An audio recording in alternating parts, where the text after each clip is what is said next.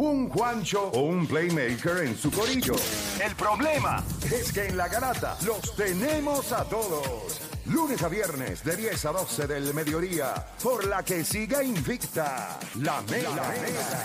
¡Let's go! Este segmento es traído a ustedes por Miller Lite. Gran sabor, grandes momentos. It's Miller Time. Bueno, yo solamente quiero coger llamadas de fanáticos del béisbol.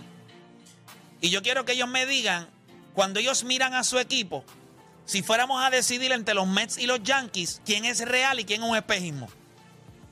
Cuando ellos miran a, a esos dos equipos, ¿quién para ti es real? Si tú me preguntas a mí hoy, los Yankees son un espejismo. Los Yankees son los Houston Rockets de la NBA. Los Yankees son el equipo que va a dar honrones, que van a anotar un montón de carreras. Yo no creo que defensivamente los Yankees son buenos. Yo no creo que son buenos defensivamente. Yo creo que tienen una gran primera base eh, en Anthony Rizzo. Un gran shortstop, o sea, eh, defensivo. Defensivo. Eh, fuera de ahí yo... Ah, bueno, y Aaron George. Y Aaron George que... pero yo creo que tienen malos corredores de base, toman malas decisiones. Eh, siempre buscan, siempre persiguen el inning grande. DJ Lamegio no ha sido, siendo un primer bate, no es un primer bate natural. Ellos no lo tienen. Eh, en mi opinión, los Yankees son un espejismo. ¿Por qué los Mets para mí son reales? Pues sencillo, ¿por qué los Mets para mí son reales? Primero, los Mets tienen lo que los Yankees sueñan. Tienen dos aces. Ay, la gente me va a decir a mí que Jacob DeGrom no ha lanzado este año. Sí, pero va a lanzar. Ya se espera que regrese para el 6 de agosto y se espera que inicie contra los Nationals. Pero los Mets tienen a Tejuan Walker. Los Mets tienen a Chris Bassett. Los Mets tienen a Matt Scherzer. Los Mets tienen el mejor closer en las grandes ligas. Tienen a un setup man que fue de los Yankees. Lo perdieron. Mm. Pero Tabino es caballo. Para mí los Mets son reales. Los Yankees son... Ah, que los Yankees... Si yo te, si yo te pregunto, ¿Cuál de los dos equipos necesita más para ser real? Son los Yankees. Los Yankees ni siquiera tienen un, abridor que tú puedas decir, yo me voy a montar en la espalda de este abridor y él me va a dar a mí siete, ocho entradas completas. Porque hemos visto a Gareth Cole que de vez en cuando lo que te da son cinco y dos tercios. O te da seis entradas. Después de ahí, ¿a quién tú tienes? Domingo Germán, Jordan Montgomery. ¿En serio? Néstor Bigotón. En serio, con el bailecito de él, estoy loco. A ese que es Néstor, ¿cómo se llama? Eh, Néstor Cortés. Para mí los Yankees son un espejismo, como lo son los Houston Rockets cuando estaba James Harden. Es más, los Yankees son los Brooklyn Nets. Un espejismo. Claro, sí, tan duro, tienen un montón de caballos. Los cogió Boston. ¿Verdad? Un equipo real. Vamos a defender, vamos a meter la bola. 4 a 0. Voy con la gente, 787-620-634. Voy con Berto de San Lorenzo. Berto, como me digas a mí que los Yankees son reales, vamos a tener un problema. Te escucho. Eh, yo no, yo te diría que tiene la razón. Yo lo, yo lo veo que ellos han reventado mucho su bullpen porque tienen los abrigos de Dios son abrigos de 5 y 6 entradas.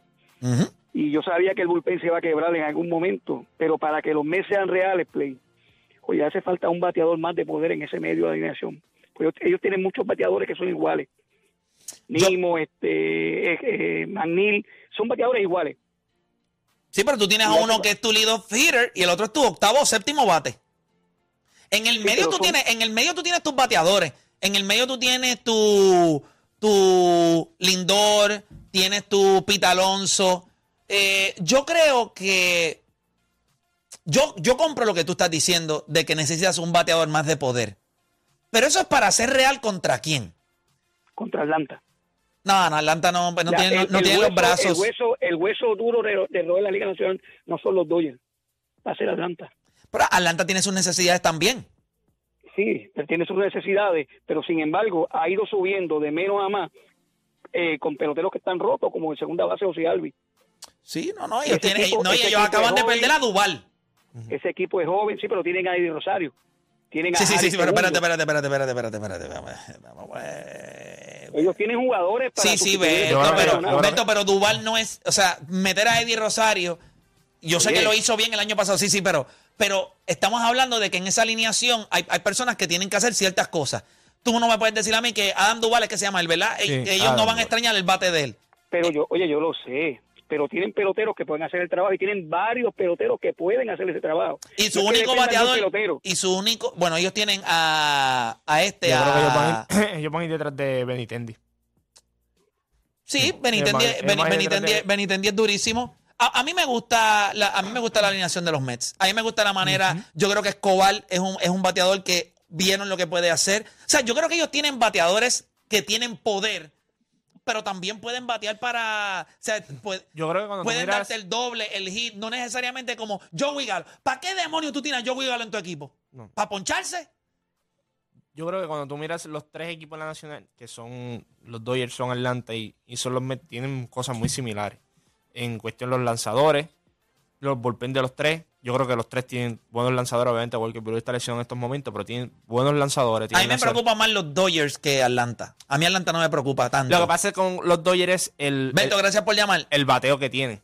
Tienes a Trey Turner, tienes a eh, Freddy Sí, Freeman, pero mira, que, by the way, que está Tan finito aquí. Sí, por eso, pero van a conseguir uno. Bueno, tienen que, tienen que buscarlo y no son el único equipo que está buscando otro lanzador. Pero mayormente son el equipo que más tiene para ofrecer. Voy con más gente en línea. Tengo a Naldi de Pensilvania. Naldi, Garata Mega. Vamos abajo, mi gente. Vamos abajo. ¿Estás mordido o, o- o- o sobreviviste? Papi, soy, soy yanquista full, rajatabla a muerte. Y sabes que son fake. Y, y estoy contigo. Totalmente. Los Yankees necesitan por lo menos tres hiteros. Yo te voy Y a decir. Necesitan, necesitan por lo menos dos pitchers que ellos puedan contar que le duren seis entradas. 300 y pico millones a un pitcher y no dura seis entradas. No, eso es una vergüenza. Yo, y- yo lo critiqué desde el principio. Yo no quería que Cole en los Yankees. Pues yo sabía lo que le iba a dar. Yo vi ya que le iba a dar un giro cuando vino de Houston. Yo no sé si es downhill, pero él había tenido la mejor temporada de su carrera en Houston. Y tú le estabas pagando por esa temporada que él no es ese lanzador. Gerrit Cole es muy bueno. Gerrit Cole es caballo. No es mejor que Justin Verlander. Ni No es mejor que Scherzer, no es mejor que Jacob DeGrom. Bueno, ahora mismo es mejor que él porque Jacob DeGrom está lesionado. Pero cuando Jacob DeGrom regrese, usted se va a dar cuenta porque este es el mejor lanzador que tiene todas las grandes ligas y no es ni siquiera cerca. Ni cerca. O sea, este tipo saludable y no es como que él tuvo Tommy John o que, o sea, él viene de una un, estrés en lo que es la, la parte de atrás Yo del creo que de hombro. Houston le puede roncar. Verlander. Después de Tommy John, a los 31 años, si Ah, bueno, pero Verlander es bestia. Le puede roncar. Sí, pero Gerrit Cole no. Pero mira, esto es un fanático yankee que sabe que Pero los Yankees... ese es un fanático Mira, yankee que está viendo a Houston. Ahora mismo, ve a Houston, ve a Justin Verlander, van a conseguir un brazo adicional. Sí, pero no va a ser el de, no va a ser Justin Verlander. O sea, ellos tienen que buscar un brazo. No, no, no, que, que Houston va a conseguir otro brazo. ellos van a buscar a Castillo, ¿verdad? Lo más Eh, probable, todo el mundo va a estar detrás de Castillo. Esto va a ser de el Cincinnati, Fresca. El ¿verdad? Marco De Fresca, Cincinnati. sí. Vamos con próxima línea, Garata Mega. Tengo a Ángel de Carolina. Ángel, Garata Mega, Zumba. Ah, Play. Este, no soy ni fanático de los Yankees ni fanático de los Mets, soy de los Cardenales de San Luis siempre, pero sé que los Yankees se iban a desboronar porque esos lanzadores iniciadores dieron mucho al principio de temporada. Y necesitan salir de galo, ¿sabes? Necesitan salir de galo, necesitan otro bateador más. Y además la alineación de ellos todo el tiempo la están cambiando desde el año pasado. No es como los Mets, los Mets mantienen ahí, se mantienen ahí. Ustedes saben algo que yo, y te voy a dejar que termines, solamente quiero añadirle a eso que acabas de decir. Tú sabes que Bob Walter los otros días estaba hablando y él dice, o sea, el año pasado el dirigente de los Mets, que está ahora mismo con los, con los Yankees, él estaba, Luis él- eh, Luis Roja, él estaba, y Bob Walter dijo, hay una, hay una importancia grande en que la alineación permanezca por la mayor cantidad de días siendo la misma, aunque Eso haya es. lesiones cada bateador, y es lo que él dice, hay un entendimiento entre cada bateador y quien va detrás y quien va al frente. Eh, hay una manera de ejecutar, por ejemplo, cuando Nimo llega a base, eh, viene Lindor o viene este Starling Marte. Sí. Pues entonces, Bien. ¿cuántos lanzamientos le da Starling Marte a Nimo para que robe?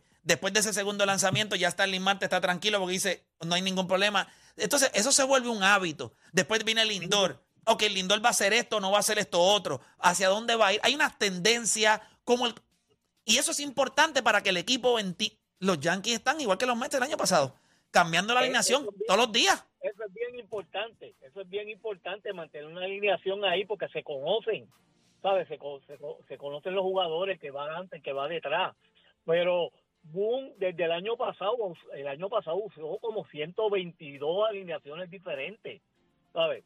Y este año, ni hablar, va por un montón. Están ganando porque tuvieron un arranque, pero para mí se pueden derrumbar bien duro. Yo creo que el problema de ellos va a ser cómo, cómo los Yankees logran, y esta es la pregunta real, cómo ellos consiguen las necesidades, o sea, lo que ellos tienen, lo que ellos necesitan ahora mismo, Ajá. que no sea un fix de este año nada más. ¿Me entiendes? Pues yo Sí, creo que, que eh, no es eso lo que ellos necesitan. O sea, ahora mismo, ¿qué rayos tú vas a hacer con Harold Chapman? En, fuera de vacío. Tú no vas a salir de él.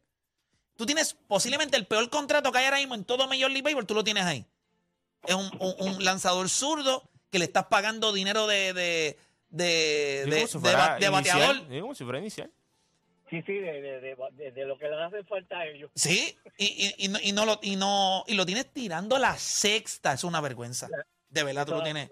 Es es una vergüenza. Y ayer tiraron a la candela al chamaquito, a Abreu, ¿qué se llama él? Abreu. Abreu. Y tú puedes tirar a 100, tú puedes tirar a 101 millas. Pero por eso para mí es importante que dentro de la alineación de los Mets eh, tenemos a alguien como que, que lo dijo Berto, que no le gusta, que tiene muchos bateadores iguales, pero yo creo que ese approach que da McNeil en esa parte baja de la alineación es bien importante. A mí me dolería en el alma cambiar a Jeff McNeil. Yo prefiero cambiar al a- al otro, al otro, pero no salir de McNeil. Para mí es muy importante. Y en segunda base ustedes vieron de lo que escapa. Eh, a, a mí me, a mí me gusta, además que es un All-Star. Pero si al final del día la organización piensa, yo creo que Bob Showalter también ha dicho algo. Este clubhouse, este clubhouse está Es un amarrado, jugador amarrado. importante, él es un jugador vocal también en ese clubhouse. O sea, lo mismo el año pasado, tuvo problemas con, con Paquito, los dos. Los dos tienen, tienen personalidad, los dos. Eh, eh, Pete Alonso tiene su personalidad, Brandon Nimo es más, más tranquilo, más callado. Stanley Marte tiene su personalidad también, Sí. eh, donde quiera ha caído. Yo creo que este Pero equipo- tienen tus balances. Tienes a Sí. Marchel y Marcana, que son tipos que van a, hacer- van, van a hablar más, van a centrar el equipo. Eh, Marcana hizo una jugada ayer en el, en el, en el left field, En- deslizándose que la cogió frente a la vela. Y shortstop estaba Sí. Francisco y. Y, Y a mí me gusta el caballo. Sí, a mí me gusta Escobar. Eh, Eduardo Escobar. Yo creo que Eduardo Escobar nos va a dar cosas grandes. Lo que Son pasa los es que jugadores que, cuando tú miras en playoffs, son los Steve Pierce de la vida. te dan o sea, carácter sí. como equipo. Eh, sa- sacan, ¿verdad? Los Shane Victorino de la vida. ¿Tú sabes ¿Quién es ese de los Yankees? ¿Quién es ese de los Yankees? ¿Quién es? Ese es el que tienen que conseguir. O sea, eh, eh, ellos tienen que, yo creo que ellos deben de dejar un poco más el, el power y buscar más un tipo de contacto, un tipo que, que llegue a base, un tipo que coja lanzamiento. Voy con Brian de Orlando, Brian Garata Megazumba. Buenas- buenos días, Garata. Saludos. Mira, para los que están sintonizando ahora, estamos haciendo una pregunta. Cuando analizamos a los Yankees y los Mets, ¿quién es real para ti como equipo y quién es un espejismo? Es sencilla la pregunta. Y usted llama 787-626-342. ¿Quién es real? ¿Quién es un espejismo entre Yankees y Mets? Lo, lo escucho. Eh, dime, Brian. Este, para contestar la pregunta, pues para mí el espejismo sigue siendo los Mets. ¿Por qué? Eh, para contestar, eh, rapidito, antes de, de decirte por qué. Chapman, la, la única razón por qué Chapman está pichando la sexta es porque él vino de lesión. Y cuando regresó de la lesión, no, re- no regresó Sharp. Entonces, pues lo, lo están llevando ahí poquito a poquito. Pero y él y él es agente libre este año. so, ese contrato se termina este año. Y él ha estado pichando bien. Él pichó bien ayer. Entonces, ¿por qué los Mets son espejismo? Porque para mí, como yo dije la otra vez que hicieron este mismo tema, este para mí era para que los Mets estuvieran, o sea, subie- se, para mí cuando empezó la temporada, yo dije, los Mets van a coger esa división y la van a hacer canto, porque ahí no hay nadie que, que compita con ellos.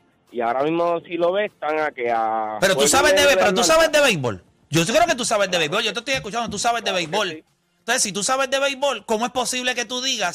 de béisbol. Yo te estoy escuchando, tú sabes de Claro que béisbol. sí. Entonces, si tú sabes de béisbol, ¿cómo es posible que tú digas, ellos se han ganado a Washington todas las veces que han jugado con ellos? Han dominado a los Marlins todas las veces que han jugado con ellos. Han jugado con Filadelfia. Lo que ¿eh? pasa es que también tú tienes un equipo que tiene el mejor récord en todas las grandes ligas desde julio, de, de- ma- junio Junio, 1. junio. Desde junio 1. O sea, el, el equipo campeón de Major League Baseball juega en esa división. Atlanta no es cualquier equipo. Atlanta ganó, creo que. Atlanta 20 empezó lesionado después cuando llegaron los juegos. Cuando llegó Ronald Acuña, después, de en adelante, ¿cuánto ganaron? Cua- Hubo un, un periodo que ganaron 13 juegos corridos. O sea, y no nos vamos a engañar, por favor. Boston, Red Sox, underachievers. Tampa Bay, underachievers. Pronto. Eh, Toronto, underachievers. Los Yankees han tenido la suerte de que en su división pero- los equipos se han esboronado. Pero mira, mira esto. Espérate, dame un brequecito porque yo quiero... Dale, Cuando dale, tú tienes dale. 20 juegos por encima de 500 al equipo de Atlanta. 20 juegos por encima de 500. 23 juegos por encima de 500 los Mets de Nueva York. ¿Qué tú querías? ¿Que tuvieran 33 juegos por encima de 500? No, yo creo que estamos injustos. Ellos han hecho lo que tienen que hacer. Tienen una ventaja de dos juegos ahora mismo. Eh, en, eh, en, eh, ah, que tuvieron 10 juegos de ventaja, claro. Pero en algún momento dado los Mets empezaron a ganar 5 y perdían 5. Ganaban 5, perdían 5. Y Atlanta ganaba de 9 de cada 10. 9 de cada 10. Bueno, pues tú vas a descontar. Yo no pensé que los Mets iban a, a barrer esa división. Pero los dos equipos van rumbo a ganar más de 95 juegos.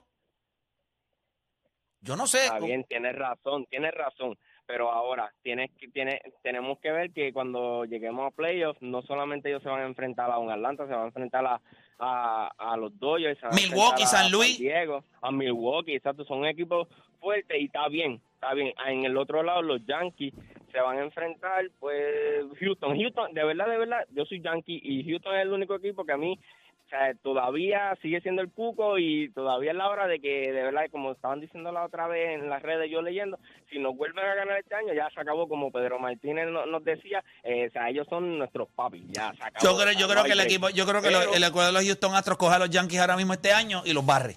By the way, este No, año lo que han hecho es eso. Eh, Los Yankees no le han No, ganado pero, un juego a los Astros.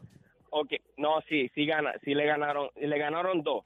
Ok, le ganaron dos y escucha, le ganaron dos y fueron por walk-off. Ok, te la doy, fueron por walk-off. Pero todos sus juegos, si va y los busca, fueron por dos o tres carreras. Nunca hubo un juego. Ah, no, pero en el, en béisbol ganó. tienes razón. Los juegos han sido cerrados. Por, por eso es que ganan los Houston. Porque juegan ese, pueden jugar ese béisbol. Los Yankees no. Mira, ayer la peor decisión que tomaron los Yankees y por qué perdieron ese juego, no diría que fue esa la situación. Bases llenas, dos outs, Anthony Rizzo, tres bolas, cero strikes. Tacho, no me hables de eso, no me hables de eso, no me hables de eso. Yo quería llorar. Cuando él le hizo swing, yo quería llorar. Yo dije, pero, mano, tres bolas corridas, co- cógela aunque sea una, coge una aunque sea. Y by the way, O no sea, sé. o sea, fue una recta alta. ¿Y qué hizo? Ahora le dio duro. Si la hubiese sacado, No, pero- quizás lucía como un héroe, pero ese no es el béisbol que te gana campeonato. Y, y- y esos son, y esos son, eh, y ese es el tipo de béisbol que juegan los Yankees. Gracias por llamar, caballero. Muy buena llamada este chamaco, muy bueno, muy bueno. No estamos de acuerdo, pero es una, una muy buena llamada. Vamos con Pochi de Guaynabo. Pochi, Garatameca, dímelo. Vamos abajo. ¿Quién es real? ¿Quién es un espejismo? Eh, bueno, no sé, yo de pelota, play, o sea, yo no sé mucho. Yo voy a los juegos y los veo. Me gusta ir a los juegos. Y entonces tú llamas para darnos qué Sí, insumo. Porque para mí los Mets, yo los Mets, tú sabes que yo te he dicho, vamos por el juego de los Mets, no hemos conseguido tampoco. Y el de los otros días me lo dijiste, vamos por la serie con, con San Francisco. No la ganamos la serie, pero, ¿verdad? Fue una serie interesante. Sí. Este, los Mets en su casa están casi imparables, tú lo sabes. Sí, en, City, en City Field jugamos, jugamos bien, pero también nos ha ido, este, yo, yo no, Sí. no he visto cómo estamos en la, en la carretera, eh, pero, pero sí, este, en City Field no nos, ha, Sugar no nos ha ido mal. Sí, Sugar está, como te lo dije, te llamé otro día, te dije, Sugar está, olvídate. Le dicen la bestia de dos cabezas. Sí, mano. De verdad que lo que está haciendo Chugal ahora mismo es, es impresionante. Y en un mercado como Nueva York, la última, la única persona, yo, yo no he visto muchos closers en Nueva York, específicamente en la historia de los Mets. Yo creo que los Mets tuvieron en un momento dado a Billy Wagner, eh, tuvieron a John Franco, John Franco, ¿verdad? Muy bueno. Eh, Billy Wagner lo hizo durísimo, pero Billy Wagner vino de los Phillies de Filadelfia. Ellos tuvieron a este, al venezolano, este, Per- per- perdón aquí te, te interrumpa. dale, Zumba. Tenía 19 juegos, solamente un hit. Eh, creo que tenía 19 ponches, algo así. Hizo cuatro ponches ayer. ¿sabes? Está hablando de 20 juegos. Sí, bueno, 22 a- a- ponches, ahora mismo, ahora mismo Chugal eh, tiene, creo que son 40.1 entradas lanzadas. Eh, tiene 81 ponches. Mira, ¿cómo se llama el, el, el, el closer era venezolano? Jugó con los. Gracias por llamar. Eh, jugó con los Milwaukee Brewers. Este. Y entonces fue a los, fue a los Mets de Nueva York. Pero jugó, de hecho, salvó. Yo creo que le decían el caballo también, si no me equivoco. Si no me equivoco. Francisco Rodríguez. Francisco Rodríguez. K-Rod. K-Rod. Que, estuvo en el equipo de Detroit después con Verlander. Es correcto. Francisco Rodríguez lo, lo hizo bien, Armando Benítez, pero lo que está haciendo Chugal ahora mismo es lights out. Estamos viendo una de las mejores temporadas a nivel de innings y strikeouts en la historia de las grandes ligas. O sea, el ratio de entradas lanzadas por ponche es histórico. Y yo creo que eso pues es bueno reseñarlo. Mira, vamos por acá con José de Conérico. José Garata Mega, dímelo. ¿Quién es real? ¿Quién es un espejismo? Bueno, Ah, bueno, para mí la película de los Mets está, está buena, ¿sabes? Es la real, porque la de los Yankees estamos viendo como pues los struggles están llegando, lo que todo el mundo sabía, que necesitamos otro pitcher, un relevista y un bateador como lo que estaban buscando en este chamaco en Ian, en Ian adiós, en Canefalefa. Pero necesitamos un bateador que de verdad esté bateando sobre los 300, ¿sabes? Que llegue a base, que, que tome sus bases, porque con el año que está teniendo Aaron Josh, pero la baja de Giancarlo Stanton ahora mismo se va a sentir y en este en este mes, en una temporada tan larga, en este mes de los de agosto, que las cosas aprietan cuando todo el mundo hace los cambios. Yo entiendo que este comienzo es la oportunidad que los Yankees necesitaban para mover su ficha del prospecto y hacer algo en el equipo grande. ¿Sabes? Si era si algún momento es ahora. Tú estás batallando con Houston para el mejor récord, tú estás improve, porque tú improve del año pasado, tu defensa y todo. Eh, ¿Qué pasa? El equipo de los Mets ha estado ahí, ahí en la batalla con- contra los otros equipos, contra sus contrincantes. Los Yankees fue el comienzo genial que tuvieron y que pues Boston ha fantasmeado, los otros equipos han fantasmeado un poquito, pero desde que Atlanta apretó, Atlanta apretó, los Mets también han estado ahí, ¿me entiendes? So, Yo entiendo que la película de los Mets es bastante real, pero si los Yankees consiguen las piezas, para mí eh, vamos a tener un... Sí, un pero lo que pasa es que no, lo que pasa es que quiero hacerle esta pregunta a los fanáticos de los Yankees. ¿Qué ha- ¿Cuándo fue el último año que los Yankees consiguieron las cosas que necesitaban? Gente, Bueno, llevan más de una década. Llevan más de una Bueno, década. 2009 fue el año que, que tú dijiste, hermano, eh, estaba Robertson, estaban todos, estaba- se hizo con Chapman, se, se hizo todo lo que se necesitaba hacer. Pues esto es lo mismo, tú tienes la oportunidad de que sabes que vas para los playoffs seguros, tú haces el movimiento. Tú eres Brian Cashman, este es el momento, ya tú llevas ahí casi 30 años, es momento de tú volver a hacer otro movimiento grande para traer otro campeonato. Y si tú vas a sacrificar tu finca, yo entiendo que este ha sido el mejor comienzo que hemos tenido en los últimos 10 años y este es el momento de hacerlo. Definitivo, gracias por llamar. Voy con Pablito de la calle. Pablito Garata Mega, dímelo. Estamos al aire, Pablito, dímelo. Sí, cuando hablas te escucho, dímelo. Mira, este, no sé, pero para mí, eh, tiene que ser de cualquier equipo. O No, estamos hablando entre los Mets y los Yankees. ¿Cuál es real? ¿Quién es un espejismo? Pues, pues, pues real es los Mets. Eh, los Mets están dando, este, ayer lo demostraron y, los Yankees siempre hacen eso mismo. Ellos empiezan, ah, ta, ta, ta, palo, pa, y de momento como que se caen bien, bien feo, tú sabes. Y yo soy fanático de los Yankees, ¿sabes? Y de verdad, de verdad, de verdad, tacho, ya, y son muchos años que me llevo decepcionado con esta gente por lo mismo, porque son jugadores que, digo, yo sé que las lesiones vienen y todo eso, pero su las pagas de esa gente es heavy y ellos accionan como si no le importara nada, yo no sé. Tú sabes, para mí, para mí los Yankees son, me, lo han hecho un montón de veces, son un espejismo. Gracias por llamar. Vamos con próxima línea por acá. Tenemos a Joel de Luquillo. Joel, dímelo. ¿Quién es real? ¿Quién es un espejismo entre los Mets y los Yankees? Espejismo es Aaron Boone, el dirigente de los Yankees. ¿Por qué siempre, yo le pregunto algo, lo que es Wilhelm Muscanen y Aaron Boone en el deporte, todos los días los quieren votar? Mira, pero te voy a dar tres jugadas de anoche para ver si es espejismo o no. Dímelo. La primera, el doble robo de Yoshi Rizzo. No, está, que estábamos viendo el highlight. Ahora, fue una jugada cerrada, pero qué bien lo jugó Tomás Nido, ¿verdad? Que se fue a coger a, a- a Anthony Rizzo. Muy buena jugada. Brutal. ¿Cuál es la otra? Brutal. La segunda, eh, Joey Galo, bateador emergente, el más que se poncha en Grandes Ligas contra Chuga, que es el más que poncha. Ellos anunciaron, a Chu- ellos anunciaron primero a Joey Galo y después entonces los Mets hicieron el cambio y traen a Chugal Díaz. La pregunta es por qué tú insistes con Joey Galo. Claro, lo perderías si no lo usas. Pero es que eso fue un turno inconsecuente, no, no pasó nada. Exacto. Y, y la última, eh, no sé si te acuerdas, la segunda al octavo, cuando estaba Manil bateando, eh, hubo un white pitch, adelantaron a tercera y segunda a los corredores de los Mets. Eh, tenía 3 y 1 McNeil, ¿por qué no lo envasa? Con la base abierta, con primera base Con abierta, lo envasabas y le tirabas a. Venía Davis, creo que lo cambiaron por un emergente que era Guillermo, creo que se llama el muchacho. Sí, Guillorme. Sí, Guillermo. Pero, Guillorme. contra, Que by the way, es de los, de los bates más calientes, pero yo hubiese dado la base a McNeil. Exacto, dime tú si era un buen buen ejemplo, espejismo. Yo, yo creo que en el béisbol, eh, eh, a verdad, eh, you pick and choose. A veces te van a salir bien, a veces te van a salir mal, pero considerando que Jeff Marlin es un bateador de contacto, tienes corredores en segunda y tercera, tienes la primera base abierta y pensando en que viene J.D. Davis o Luis Guillorme, yo le doy la base a. By the way, eso es lo que se hace. Tú le das la base a Jeff McNeil, que es el All-Star, que está bateando 300. Tú lo llevas a primera base y le pichas al otro. Gracias por llamar. Bu- bu- buena llamada esa. Voy por acá con Joel de Luquillo. Joel Garata Mega, dímelo. No, perdón, Alex de Florida. Alex, Garata Mega. Saludos muchachos y, y bendiciones a todos. Amén, vamos abajo, dímelo. Mira, mi hermano, el Blake gozando con los. El espejismo son los Yankees. Los Yankees, claro, están teniendo una temporada espectacular, pero todo el mundo sabe que el picheo es terrible eh, y no tienen bateadores de contacto, solo todo es poder.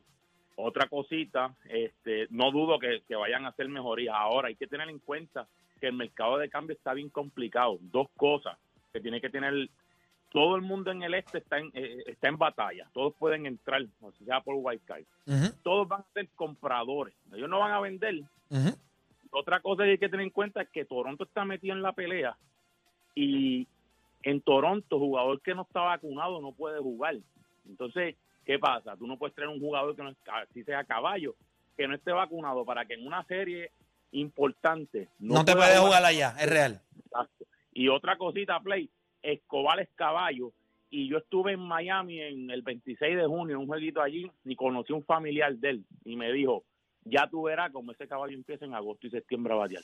Éxito, muchachos, y buen día. Durísimo, durísimo. Gracias por llamar. Escobar es caballo. O sea, Esco- Escobar es un tipo que puede dar. Él puede, Arizona él puede coger un stretch ahora mismo entre agosto y septiembre y darte tus 10 a 12 honrones. En ese span de dos meses. Termina el año dando cuánto? ¿20, hon- 20 y pico honrones? ¿Cuánto tiene Escobar ahora mismo? 12, si no me equivoco. 12. 12 o 13. Te da, o sea, te dio entre abril, mayo, junio y julio, te dio 12. Y te puede dar entre 10 o 12 entre lo que es agosto y septiembre. Ayer dio el primero. Se ve mucho mejor. Eh, también es una adaptación, ¿verdad? Es otro mercado. También ellos estaban hablando de, de la posición donde está en la alineación, en lo que, lo que están esperando de él, porque hay una expectativa bien alta de él. Yo no creo que realmente los Mets, yo creo que los Mets, el cambio grande es Wilson Contreras. Em, A mí me gustaría que ellos consiguieran ese catcher venezolano. Eh, tiene 12 honrones, tiene 50, y- creo que bateado 58, tiene 30 y pico, 40 y pico de RBIs. Eh, Tomás Nido está bien, eh, Macán no es malo, pero Wilson Contreras es Mejor que lo que tiene. por mucho, ahora Sí, mismo. y yo por lo menos a nivel ofensivo. Claro, y cuando tú miras a los Yankees, eh, los Mets la tienen complicada como en la Nacional. En la Nacional yo creo que los, los Dodgers son el equipo a ganarse, digan lo que digan. Vaya, güey, los Dodgers siguen ahí y no tienen a Walker Buehler. Eh, no, esta temporada Trevor May no, no ha lanzado porque sabe también se el, to- el tomillón. Ajá. O sea, que no han tenido sus piezas. Yo creo que van a conseguir un lanzador. No me extrañaría si consiguen a Juan Soto también. O sea, que son, son equipos que siguen poniéndose complicados. Entonces tienes a Atlanta también, que Atlanta está caliente y va a hacer sus movimientos también. Atlanta va a conseguir a, a otro, otro field. Sí, pero este- quiero que sepa que los pelos, o sea, hay movimientos que tú vas a hacer, hay, hay equipos que van a estar buscando eh, mover sus fichas. Claro. Los Mets van a ser compradores. Y yo no creo que en el mercado ahora mismo hay alguien más agresivo que los Mets de Nueva York. Y yo creo que mucho pelotero también está mirando a los Mets y diciendo, me gusta lo que está pasando allí. La, Ah. la atmósfera, lo que está pasando, y eso influye, eso influye mucho. Yo creo que cuando tú miras los Yankees, yo no creo que tú, ¿verdad? todo lo que tú necesitas lo puedas resolver ahora. Yo creo que tú tienes que resolver también un poco con lo que tienes, mejorar lo que tienes un poco para terminar la temporada y, llegar a la postemporada. ¿Se acuerdan? Cuando llega la postemporada y ahí, ahí todo cambia. Yo creo que como quiera necesitas que yo tacaría primero, yo tacaría un, un, un, bate, un utility play que me pueda jugar en, varias posiciones, no solamente en una fija, que, tenga un buen, buen- un buen guante, que, que llegue a base y un lanzador. Yo con el bullpen tienes que hacerlo trabajar con lo que tienes ahora mismo. Yo estoy de acuerdo con una de las llamadas. Al principio de temporada lo explotaste demasiado el bullpen. Y es como todo. Mientras ese bullpen esté tirando casi todos los días, todos los días, todos los días, todos los días, va a llegar un punto en que los equipos ya te van a coger y te van, y te van a dar palo. Va a haber un mes. Eh, yo creo que Aaron Boone esta la última temporada. Y como siempre he dicho, yo creo que si tú, cuando tú miras el béisbol como se está jugando ahora, tú tienes que adaptarte. Box Showalter está dirigiendo en estos momentos porque se adaptó. Tony La Rusa le fue bien el año pasado porque tiene un buen equipo. Este año, que es un proceso de adaptación, él nunca se adaptó al juego de ahora. No, no, y, y, se negó. Y se negó, exacto. Ese es el problema. Él dijo que no. Box Walter, cuando regresó, él sabía. Y tú lo ves, esa, e, esa forma de, de él hablar siempre y usar, y usar. No es que tú te vayas fooling en los cybermetrics, pero tú, enten, tú entenderlos y saber qué es lo que funciona, qué es lo que no funciona. Yo creo que tú miras a Milwaukee, Milwaukee le está yendo súper bien. Y lo dije el año pasado y lo vuelvo y lo digo este año. Yo si soy los Yankees, voy al dirigente de Milwaukee y le digo, a Craig Council. A Craig Council. Yo quiero que tú, que tú nos clavaste con Arizona. Yo quiero que ahora que tú vengas acá y, y, nos dirijas a nosotros, porque yo creo que tú necesitas ese cambio. Yo creo que está entre los mejores dirigentes que tiene la Grande Liga ahora mismo. Y no solamente, y acuérdate, utiliza bien el bullpen, utiliza bien sus brazos, utiliza bien la alineación, porque yo creo que los Yankees lo que necesitan es un balance. Los Yankees, cuando tú miras a ver, si tienen muchos jugadores de poder, tienen muchos jugadores que cuando cogen la bola te la van a calzar y te la van a sacar, y más en el parque que ellos tienen, que es, una ventaja para es eso. Es un parque de softball. Claro, pero cuando tú sales fuera de ese parque o cuando estás apretado en ciertos momentos, no tienes ese jugador en el que, por ejemplo, tú no tienes ese jugador del banco que tú digas, yo lo voy a poner allí y me da un hit. No, trajeron a Joey Galo. Traen a este, traen al otro. Mañana, ayer mismo hicimos la llamada aquí. Ah, cuando Domingo Germán vaya a pichar, nos vas a dejar trapar. Ese juego que vamos a perder. Bueno, pues perdiste el de ayer y entonces vas a perder el de hoy. Mira, eh, nosotros vamos a hacer una pausa, pero cuando regresemos, yo quiero que los fanáticos nos, nos, vamos a quedar hablando de esto mismo, porque a mí me sorprendió un dato. Ustedes saben que hoy es 27 de julio, un día como hoy, para que sepa, un día como hoy murió eh, Reggie Lewis. Eh, fue el, el, uno de los picks grandes del equipo de los Boston Celtics. Murió en una práctica, ¿verdad? De que se cayó en la práctica del equipo. Luego encontraron que también parece que Reggie Lewis tenía una pequeña adicción a cocaína.